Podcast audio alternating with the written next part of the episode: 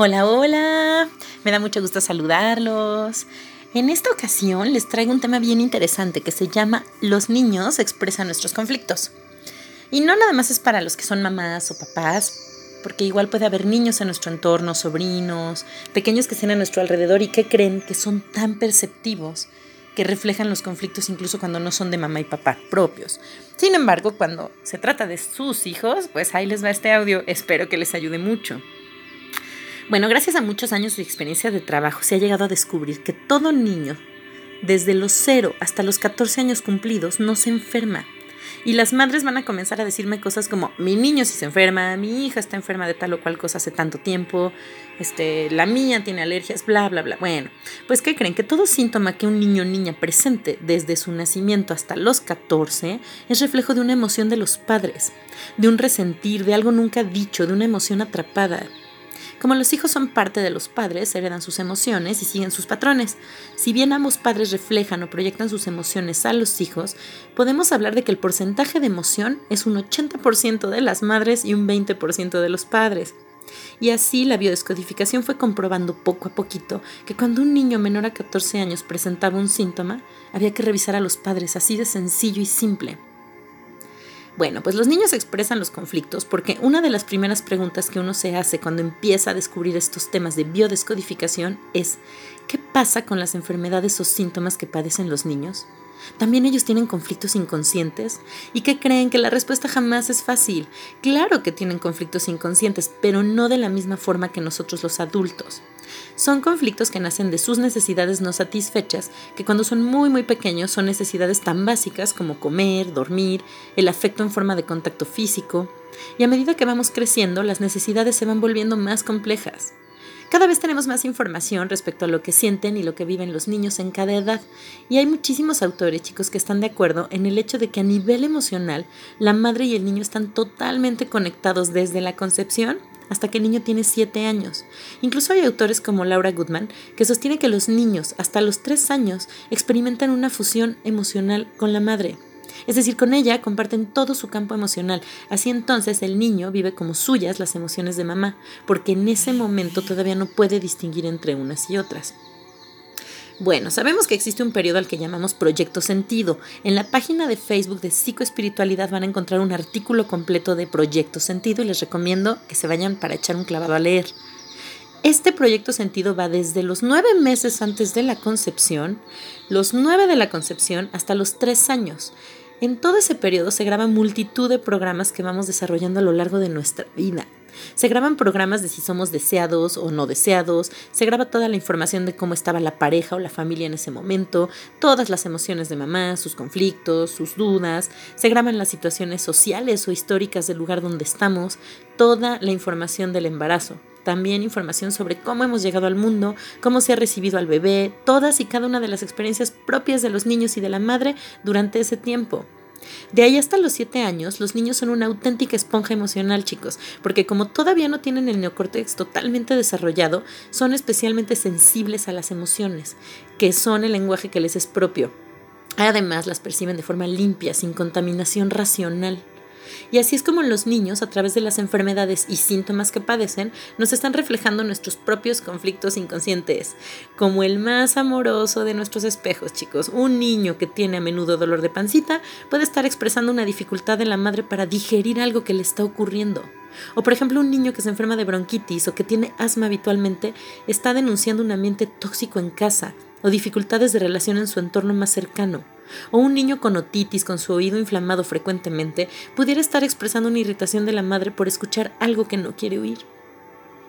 Dejando atrás la culpa, si queremos ayudar a nuestros hijos pequeños a que estén más sanos, si en realidad quieren evitarle sufrimiento, tienen que ocuparse de ustedes mismos. Tomen conciencia de sus emociones, expresen cómo se sienten, hablen, busquen ayuda, pero sobre todo no hagan como que no pasa nada, porque ellos, los pequeños, perciben desde su inocencia muchísimo más de lo que nos parece y están dispuestos a mostrarlo incansablemente a través de los síntomas. Así que vamos a coger la oportunidad que nos da la vida para crecer, a hacernos cargo de nosotros mismos.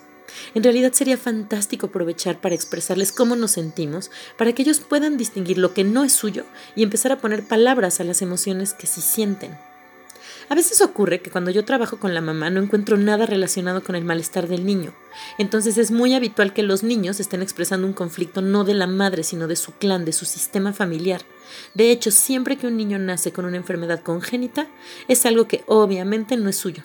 Y va a ser muy útil hacer el estudio del árbol genealógico para tratar de entender qué está reparando ese niño con esa enfermedad y de esa manera poder librar al niño y al clan.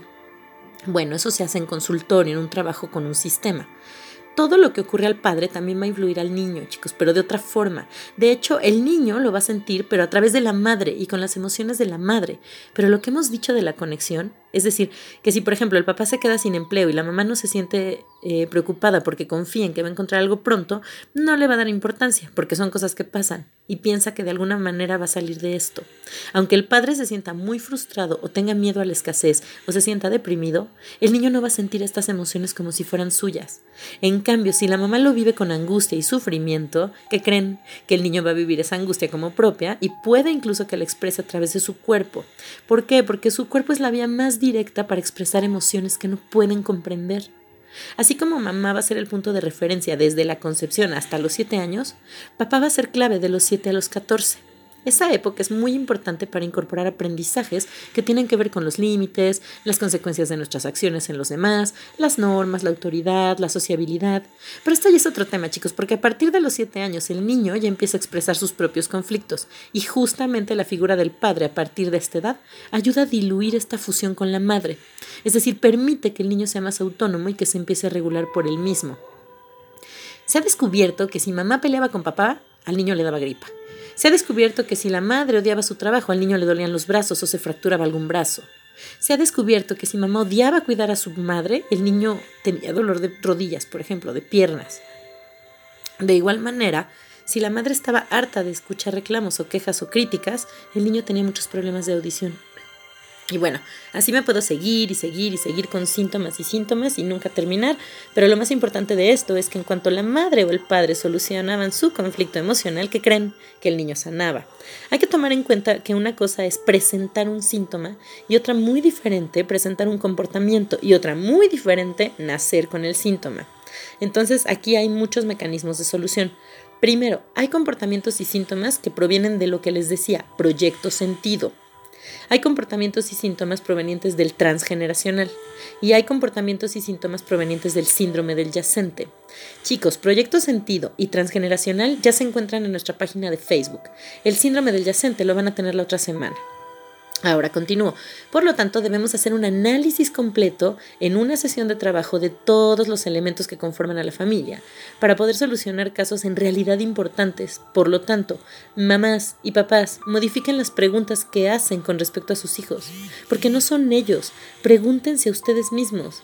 ¿Qué pasó en mis emociones para que mi niño o niña enfermara? Revisen día por día qué conflictos emocionales vivieron, analicen cosas no dichas, emociones bloqueadas, analicen sus miedos, sus rencores, sus culpas, todo. De la gravedad del síntoma será el tamaño del problema por resolver en ustedes.